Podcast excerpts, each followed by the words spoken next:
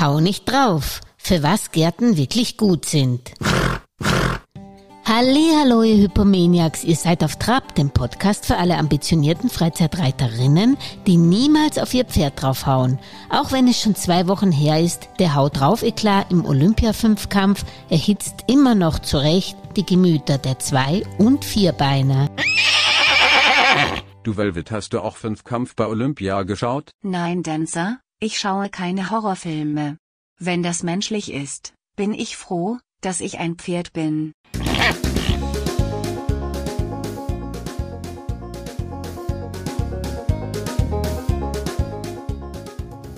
Vielleicht geht es euch so wie mir. Noch nie wurde ich von meinen nicht pferdeaffinen Freunden und Bekannten so oft auf mein Hobby angesprochen. Sie alle wollen wissen, haust du auch mit der Gerte auf dein Pferd drauf?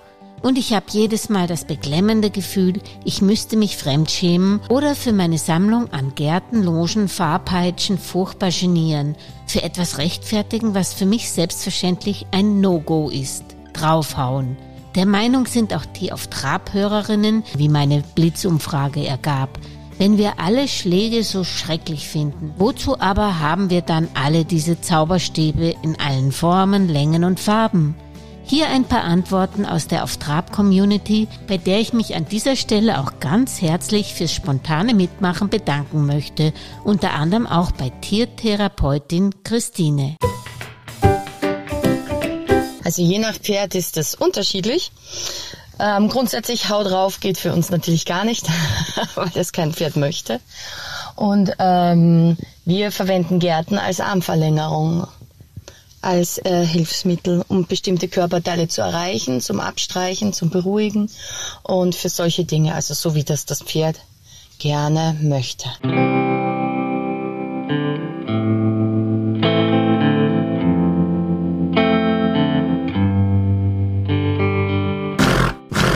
Velvet und ich sind auch mit dem ehemaligen niederösterreichischen Landesmeister im Fahren Rüdiger durchs Machfeld kutschiert, während er uns verriet, wie und wozu er die Peitsche, wie die Gerte beim Kutschfahren heißt, sehr sparsam einsetzt. Auf der Kutsche ist dasselbe. Wenn ich drauf sitze, habe ich eine lange Peitsche.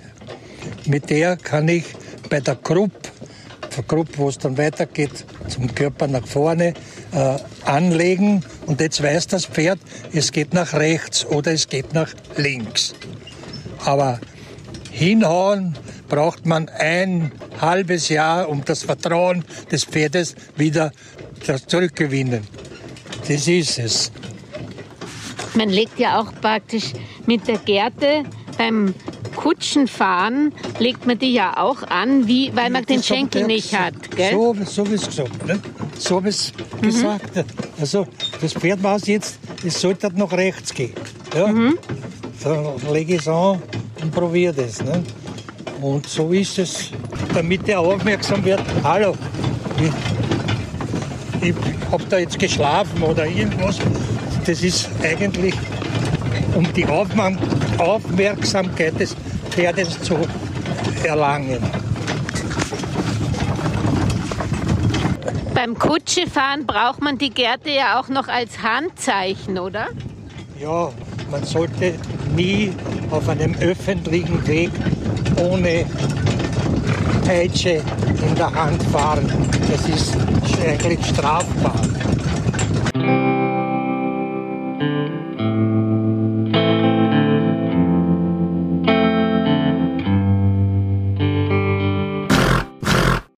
Auch Spring- und Dressurreiterin Lucia sagt, mein Leben lang habe ich nicht hinkaut auf ein Pferd, weil eigentlich ich, meiner Meinung nach, machen das nur die, was keine Ahnung haben von Pferd. Von allem, du hast keinen Grund, du schreckst das Pferd und jetzt, äh, dann, was soll er davon lernen, ehrlich? Da kriegt er nur Panik und, und, aber wirksam ist das in meinen Augen sicher nicht. Traurig.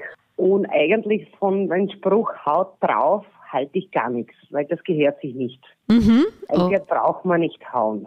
Äh, eigentlich, ich verwende die Gerte nur als eine verlängerte Hand, mhm. dass ich mit einem Pferd besser arbeiten kann, egal ob von Boden aus oder wenn ich am Pferd oben sitze. Das ist eine verlängerte Hand als Hilfe, dass man Pferd bisschen mehr ins Bewegung bringt mhm. aber nicht dazu da, dass man draufhaut. Mhm.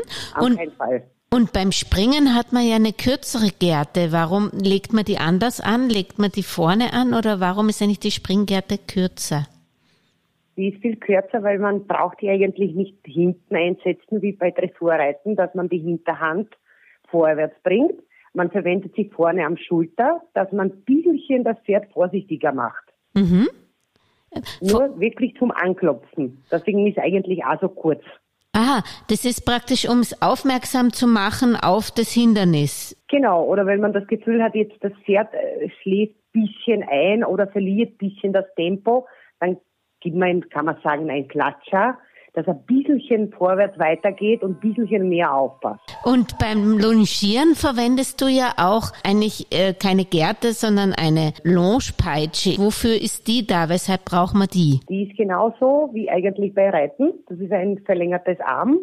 Damit bringt man das Pferd mehr ins Bewegung. Weil man kann natürlich nicht mit Pferd mitlaufen die ganze Zeit. Und dadurch haben wir diese Longiergerte. Auch da haut man nicht drauf. Nein, nein, am keinen Fall, bitte. Das ist wirklich nicht notwendig.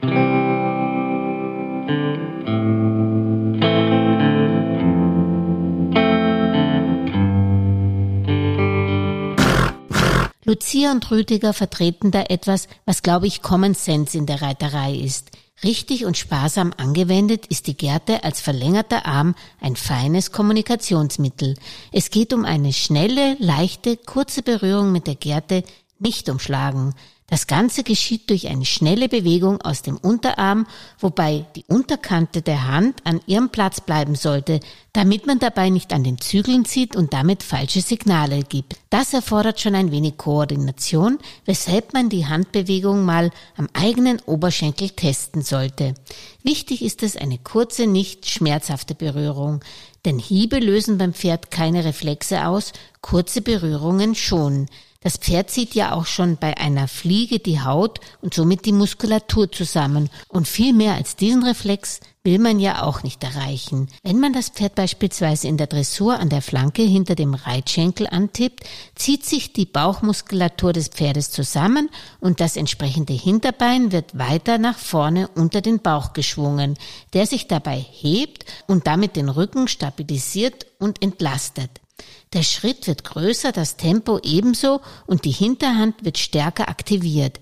Wichtig ist zum richtigen Zeitpunkt anzutippen. Ist das Bein schon wieder am Weg zum Boden, hat diese treibende Gärtenhilfe keine Wirkung und verwirrt vor allem junge Pferde. Wenn man hingegen möchte, dass sich die Krupp mehr senkt, das Pferd sich mehr setzt und somit versammelt, dann berührt man das Pferd an der Krupp. Das braucht aber schon viel Feingefühl des Reiters und wird bei stark versammelten Lektionen wie Passage, Piaf und Piorette angewendet. Beim Springen tippt der Reiter beim Absprung am Halsansatz. Das Signal für das Pferd, die Vorderbeine mehr anzuziehen. Oder man tippt vor dem Sprung das Pferd kurz an die Schulter, damit es in der Spur bleibt und nicht ausbricht. Das macht man auch bei Jungpferden in den Wendungen, damit sie nicht auf die Schulter nach innen fallen. Hau drauf ist jedenfalls niemals das richtige Rezept, weil Hilfen nur dann wirken, wenn man sie erst einmal so sanft wie möglich einsetzt und dann auch nur sanft steigert, sollte keine Reaktion vom Pferd kommen. Und wenn es reagiert, dann geht man auch sofort wieder eine Stufe zurück. Reagiert das Pferd also schon auf leichter Schenkelhilfe, loben wir es und hören damit auf. Ansonsten folgt die deutlichere Schenkelhilfe, dann erst das leichte Antippen mit der Gerte und dann das deutlichere Antippen, aber niemals das Schlagen mit der Gerte. Wer viel Druck macht und das auch schon sofort, stumpft sein Pferd nur ab. Wobei das Pferd nur so fein sein kann, wie sein Reiter die Hilfen gibt. Wenn der Reiter jetzt mit seinem unruhigen Bein ständig anklopft, dann ignoriert es natürlich auch feine Schenkel- und Gärtenhilfen.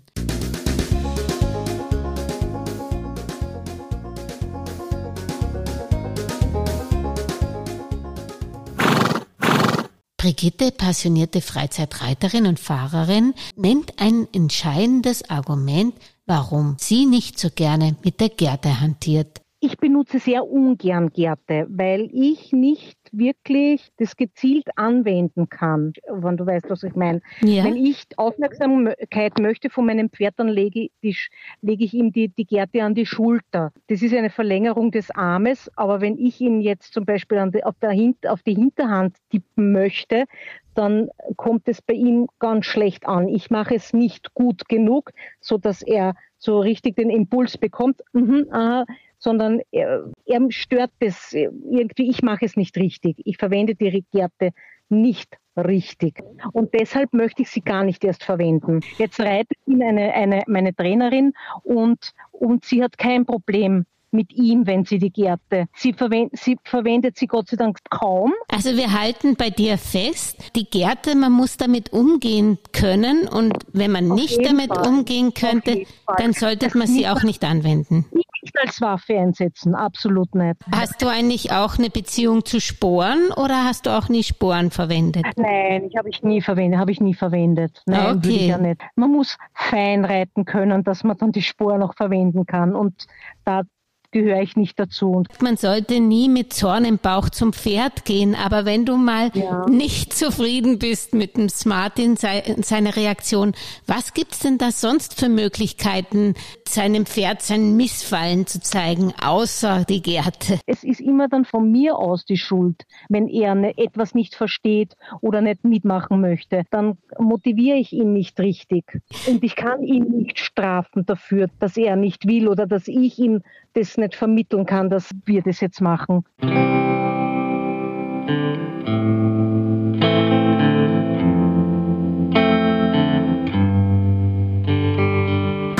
Was Brigittes Herzenspferd Smarty zeigt, nicht jedes Pferd mag die Gerte und darauf ist Rücksicht zu nehmen. Ich glaube auch, nicht jedes Pferd braucht eine Gerte. Wenn ich schon ein sehr vorwärtsgehendes Pferd wie meine kleine Tessa habe, Wozu brauche ich dann noch eine treibende Hilfe, die sie obendrein schon beim Anblick nervös macht und ihr das Weiße in die Augen treibt? Bei Velvet und Dancer nehme ich die Gerte nur mit, wenn ich Verstärkungen üben möchte oder auch korrekte Biegungen und Wendungen. Wenn ich beim Ausreiten zum Beispiel weiß, dass ich heute über die Brücke reiten möchte, direkt an einem großen Beregnungsanlage vorbei oder sonst ein unheimliches Monster uns im Wege stehen könnte und ich zügig daran vorbeireiten möchte, ja dann nehme ich auch eine Gerte mit. Da hilft mir die Gerte, mein Pferd an der Seite zum Monster hin zu begrenzen und es damit zu beruhigen und ihm Sicherheit zu geben. Auch beim Handpferdereiten nehme ich gerne eine Gerte mit als verlängerten Arm um das Handpferd notfalls wieder auf Spur zu führen.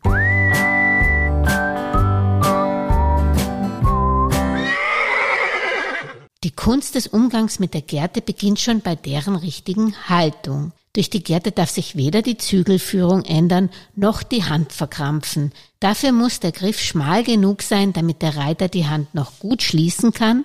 Umgekehrt sollte sich die Gerte auch nicht zu dünn anfühlen, dass sie leicht aus der Hand rutscht. Damit die Gerte im Gleichgewicht bleibt, muss sich die meisten Gärten am Ende des Griffs halten, am unteren Ende. Es schaut also oben ein ganzes Stück der Gerte aus der Hand. Die Gerte sollte schräg über den Oberschenkel des Reiters laufen und in Richtung der Flanke des Pferdes zeigen. Das gilt natürlich für die 1,10 Meter bis 1,30 Meter langen Dressurgärten, nicht für die Springgärte. Da man beim Springen viel im Entlastungssitz sitzt, trägt man die Hand weiter vorne und die kurze Gerte zeigt auf die Schulter. Dafür muss der Reiter die Hand etwas mehr aufrichten. Bei der Dressurgerte sollte zwischen Gerte und Flanke normal rund 20 cm Luft sein, bei der Springgerte zur Schulter etwa 10 cm. Neben Dressur- und Springgärten, Fahr- und Logepeitschen kennen Natural Horsewomen natürlich auch noch den Carrot Stick, Karottenstab, wie ihn der große Pat Pirelli nennt. Folgendes habe ich von ihm mitgenommen. Diese rote Gerte mit dem Seilchen und der Lederschlaufe am Ende dient nicht zum Hauen, sondern um Vertrauen aufzubauen. Von den sieben Spielen, wie sie der geniale Natural Horseman Pat Pirelli zusammengefasst hat, die die Pferde untereinander spielen und mit denen sie sich verständigen, heißt das erste Spiel, wo ich mit dem Seil des Sticks das Pferd an allen erdenklichen Stellen berühre, auch das Friendly Game, sprich Freundschaftsspiel. Damit vermittle ich meinem Pferdchen, dass es keine Angst haben braucht, dass es Vertrauen zu mir, zum Stick und zur Umgebung haben kann. Wichtig ist bei den Berührungen der Rhythmus, damit das Pferd es auch vorhersehen kann, wann die Schnur auf seinem Rücken landet, dass ich es nicht überrumple und gegebenenfalls sich das Pferd auch zurückziehen kann. Das Freundschaftsspiel spielen die Pferde auch gegenseitig, wenn sie sich etwa durch das Wedeln mit dem Schweif gegenseitig die Fliegen fernhalten oder Körperpflege betreiben oder sich gegenseitig am Hals kratzen. Das imitiert man mit dem Stick. Mit dem Stick kann ich das Pferd aber auch an die gewünschte Stelle und in die Richtung senden, ohne es zu berühren. Ich kann es auf die Seite senden, rückwärts, vorwärts, auf den Zirkel, ohne dass ich draufhaue. Und bevor ich überhaupt mit dem Stick beim Pferd hantiere, suche ich mir etwa am Paddock eine Stelle, auf die ich treffen möchte um zu testen, ob ich mit dem Stick das Seil überhaupt zielsicher schwingen kann, nicht dass das Seil am Ende im Auge des Pferdes landet oder am Ohr. Den Stick kann ich sogar für das Reiten ohne Reithalfter verwenden. Ich nutze ihn, um das Pferd zu lenken. Auch hierfür brauche ich nicht draufhauen. Also, haue den Lukas im Prater auf dem Schützenfest, der Kirmes oder der Duld, aber haue nicht dein Pferd und bleibe natürlich auf Trab. Den Link zum passenden Video mit Velvet und dem Carrot Stick findest du übrigens in den Show Notes. Und wenn euch dieser Podcast wieder gefallen hat, dann tut mir uns doch bitte, bitte den Gefallen und empfiehlt ihn weiter, schickt ihn weiter, liked ihn auf Facebook oder Apple Podcast und vor allem bleibt auf Trab. Und noch besser, vielleicht habt ihr am 25. und 26. September noch gar nichts vor und habt Zeit und Lust, um auf die auf Trab Live-Veranstaltung zu kommen. Wir haben für euch unseren prominenten, gern gehörten Podcast-Gast Michael Geithner nach Niederösterreich in die wunderschönen barocken Reithallen des Festschloss Schloss Hof geholt, den Erfinder der blau-gelben Trainingswelt. Es gibt noch zwei freie Plätze für Teilnehmer und ihre Pferdchen inklusive Gastboxen. Michael Geithner himself unterrichtet in Zweiergruppen. Am Samstag steht Ekikinetik, also Bodenarbeit am Programm. Am Sonntag folgt die gerittene duale Aktivierung oder wer möchte auch erneut Ekikinetik oder Classic Work. Wer nicht selbst teilnehmen möchte, kann auch zuschauen. Auch hier gibt es noch Restplätze. Mehr zum exklusiven Kurs findest du in den Shownotes dieser Episode und natürlich auf unserer Facebook-Seite auf Trab und auch auf Instagram auf Trab oder schreibe mir an julia.auftrab.eu. Am 13. und 14. November 2021 kommt übrigens Rosi Schreiber-Jetzinger nach Schlosshof, eine wunderbare Trainerin von Centered Riding. Sie lehrt Reiten aus der Körpermitte, das für ein angenehmes Reitgefühl sorgt. Auch zu diesem Kurs findet ihr mehr in den Shownotes und auf unseren Social Media Kanälen. Falls ich euch jetzt neugierig gemacht habe und ihr schon einmal in Centered Riding oder die blau-gelbe Trainingswelt von Michael Geithner akustisch hineinschnuppern wollt, dann kann ich euch die früheren auf Trabfolgen mit den beiden empfehlen.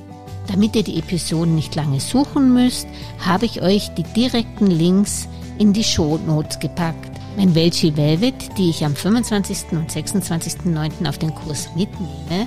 Und ich würden uns wirklich sehr freuen, wenn wir euch dabei hätten und wir uns persönlich kennenlernen würden. Also, liebe Hypomaniacs, bleibt auf Trab, schlagt niemals eure Pferde und bis zum nächsten Wochenende wünscht euch Tessa Velvet Dancer und natürlich eure Julia Kistner.